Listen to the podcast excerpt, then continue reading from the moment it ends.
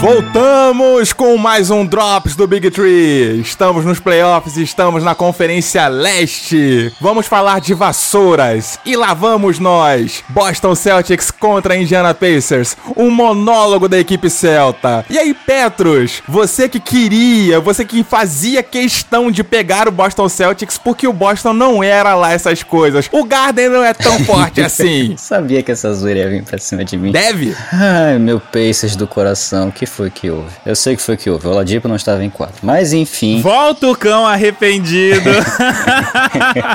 Cara, a série, por mais que tenha sido uma vassoura, não foi tão desequilibrada quanto dá a parecer. Não, não foi. Não vou nem dizer que foi inexperiência, faltou cabeça mesmo nas horas decisivas, principalmente no jogo 2. Como um todo, a série não foi ruim, o Pacers deu sangue. Eu acho que a diferença técnica entre os dois times não estava tão grande e por muitas vezes durante a série o Pacers conseguiu ficar com uma vantagem boa na frente dos Celtics, tanto jogando em casa como jogando fora. Mas tem um moço do outro lado chamado Kyrie Irving. Apenas um Kyrie Irving. Fora os outros caras que também pontuaram bastante. Jason Tatum fez 20 pontos, se não me engano, no jogo 4. Eu acho que eu assisti outra série. Porque é o seguinte: os Pacers jogaram como nunca. Perderam como sempre. Ah, mas não tinha o Lebron? Não tinha o Lebron dessa vez. Dessa vez que não tem o Lebron mais. Vai perder de novo, né? Filha da mãe. A gente faz questão de zoar o Petros porque ele pediu esse confronto. Ele fez questão desse confronto e ele vai ouvir até os playoffs 2022. É, velho, o Pacers perdeu lutando. Se o Pacers enfrenta o 76ers, a porrada ia ser muito pior, velho. Isso eu te garanto. Eu acho que foi o seguinte: o Boston olhou assim: vamos dar esperança pra essa torcida. Ah, vai, não, vai, nada, acredita, nada, acredita. nada, Agora nada. que você sonhou, que acha que vai levar,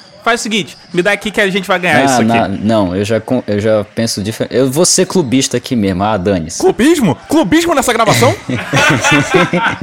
Cara, assim, é como eu falei no começo, achei que faltou cabeça. Eu acho que se o Pacers tivesse tido um pouco mais de paciência e um pouco mais de maturidade em algumas jogadas, teria ganho jogos importantes. Como, por exemplo, o jogo 1. Boston 84, Indiana 74. Foi uma pontuação baixa, mas é um reflexo do quanto essas duas equipes Keep just se equipararam. A marcação foi muito pesada, foi muito acirrada, isso forçou erros dos dois lados, mas foram detalhes que resolveram essa série. E um detalhe que eu posso chamar a atenção nesse jogo 1 foi o terceiro quarto do Indiana. O Boston fez 26 pontos no terceiro quarto contra apenas 8 do Indiana. O que acontece? Eu tô assisto mais partidas do Pacers que a maioria das pessoas. Então, Petros, me responde uma pergunta. É normal o apagão? Porque em toda a série, o Pacers, em determinado momento, sofre um apagão e é justamente o momento em que o Celtics, ele volta. Como o Renan mesmo disse aqui, o terceiro quarto foi um péssimo quarto pro Pacers, aonde o Boston conseguiu meter um 26 a 8. Velho, aí é que tá. O Pacers já vinha sofrendo disso há um tempo. Isso já tava se arrastando desde as últimas partidas da temporada regular. Não é falta de técnica. O Bogdanovich sabe jogar bem. Eu acho que falta um armador mais competente. O Bogdanovich, que por sinal liderou a pontuação do Pacers em vários jogos, né? A gente tava conversando isso off-topic, a gente tava conversando no grupo também, que vocês estão me zoando tanto que gostaria que pegasse o Celtics, mas eu dei duas condições pro Pacers passar. Se não acontecesse esses, esses apagões e se eles conseguissem meio que dar uma freada no Kyrie Irving. Aconteceu o que eu temia, aconteceu as duas coisas ao mesmo tempo. O Kyrie Irving começou a pontuar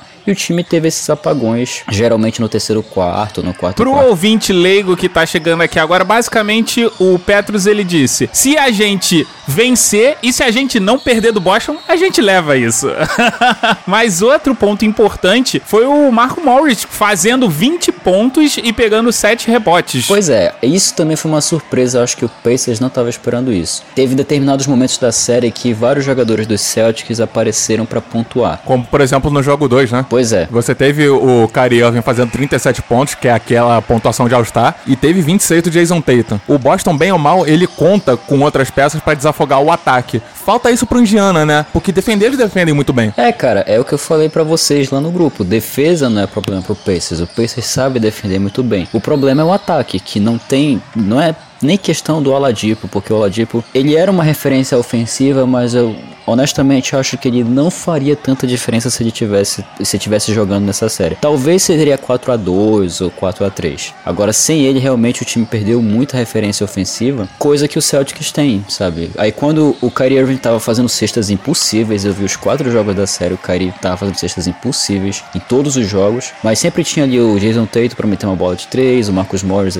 metendo uma bolinha ali do canto. Cara, tudo bem o Boston ter uma série de recursos, mas a equipe que é uma, a terceira, se eu não me engano, a, ter, a, terceira equipe com melhor defesa, só fazer 12 pontos na última etapa do jogo 2 é mais do que depender de um jogador só. É uma equipe que não tem uma consistência. Que diga de passagem, esses 12 pontos também foram repetidos no terceiro quarto do jogo 3. Indiana perdeu de 96 a 104 pro Boston. Como a gente tá falando aqui, o problema é ataque. Isso é uma coisa que eu acompanho o Twitter do Pacers oficial e tem vários, vários perfis do Pacers no Brasil. Vários não. O Twitter oficial não vale. O Twitter oficial é o mais iludido do que a gente. Mas é mais iludido do que o Petros? Os cinco Olha. perfis oficiais do Pacers aqui do Brasil ah, que tem. Do Brasil. A galera cobra muito, por exemplo, do Miles Turner, que ele, por mais que ele defenda muito bem, eu acho que ele poderia sim contribuir um pouquinho mais no ataque. Ele não precisa fazer 30 pontos. Ele poderia fazer 15, 17, 19, tem uma média de ali entre 15 e 20 pontos, ele já ajudaria bastante. Por falar em Miles Turner, você tá se pegando nesse momento em que ele dá uma cravada em cima do Gordon Hayward, só o quê? Só pra não ter que lembrar do 106 a 110 que você tomou no jogo 4. Exatamente, o Miles Turner não precisa fazer 30 pontos, mas faz uma cravada no Gordon Hayward. Afunda, afunda a cabeça do Gordon Hayward. Isso já é o suficiente para liberar, para dizer que foi uma temporada vencedora do Pacers. É, porque, por exemplo, quando o Oladipo se bateu é, no jogo contra o Raptors, em que inclusive o Pacers ganhou aquele jogo, muita gente achou que o Pacers, tá bom, não vou dizer que ia ficar para fora dos playoffs, mas ia ficar entre ali sétimo, oitavo, e por mais que estava ali na metade da temporada, a expectativa era essa. O Pacers conseguiu se manter em terceiro, mesmo sem o Oladipo, por muitas rodadas, só foi perdendo a posição já no finalzinho da temporada. É muito mérito da equipe. Honestamente, é aquilo que eu falei para vocês também no grupo, eu achei que o time cansou, o ataque cansou e defesa também cansa. Por exemplo, no jogo 2 que a gente mencionou, não, se não me engano foi o jogo 3. O Pacers defendeu muito, muito, muito bem. Rotações defensivas, todo mundo trocando e tudo mais. Chegou no último quarto, o time cansou. Os caras não conseguiram meter uma bola porque defesa cansa. Então acho que foi isso que aconteceu. Aproveitando isso, Petros, agora que o Pacers já tá pensando na temporada que vem, olhando para free agents, você acha que o Pacers precisa do quê? Eu acho que o Pacers precisa de alguém para desafogar o ataque junto com o Aladipo e o Bogdanovic, se o Bogdanovic ficar. Quero nomes, nomes. Permita-se sonhar. Você tem todo o dinheiro do mundo. Fala, eu quero, eu quero, quero Kevin Durant.